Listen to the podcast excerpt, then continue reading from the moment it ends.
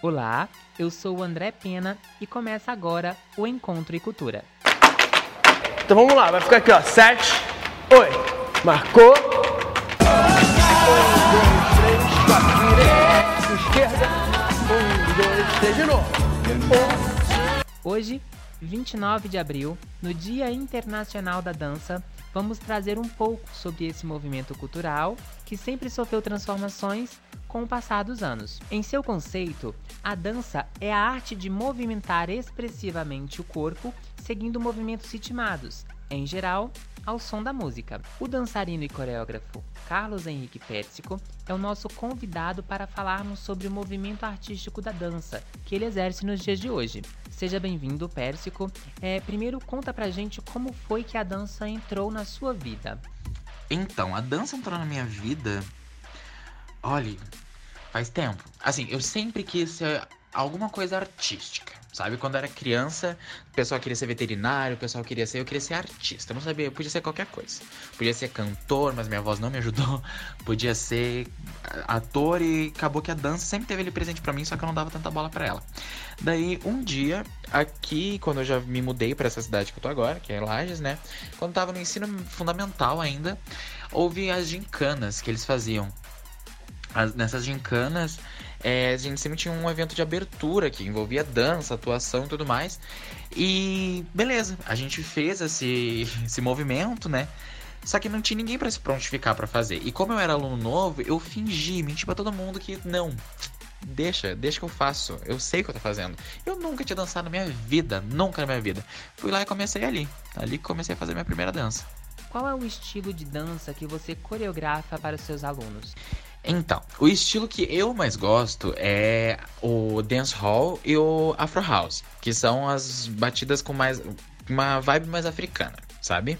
Que eu adoro, é a coisa que eu mais gosto de fazer e acabou que quando eu vou fazer as coreografias, eu acabo tendendo para esse lado, tá?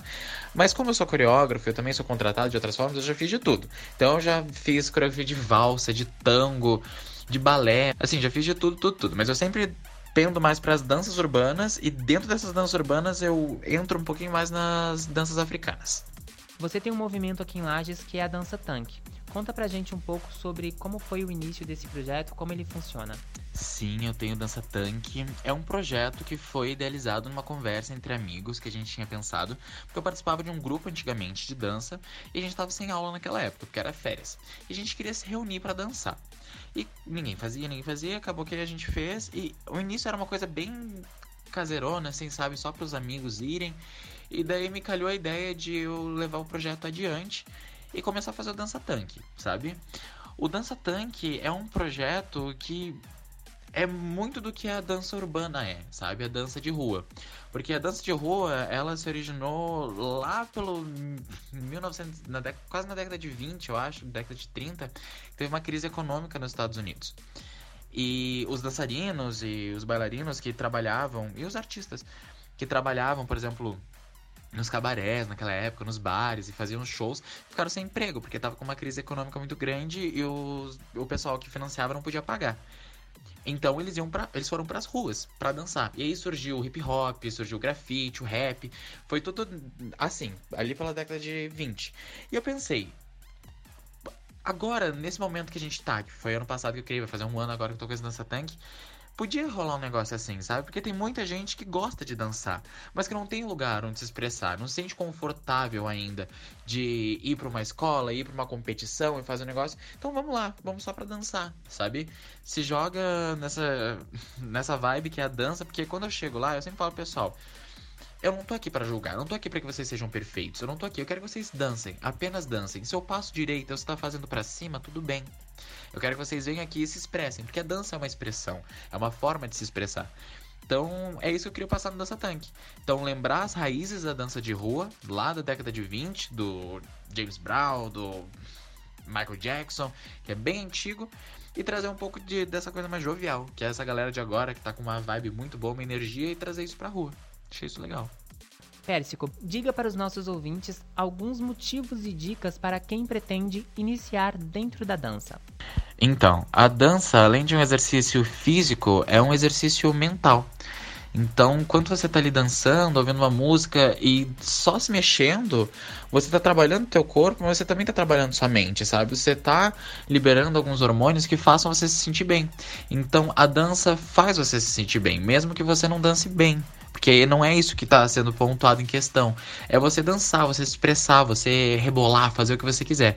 Então, se você gosta de dançar e se você acha que é legal, se joga, sabe?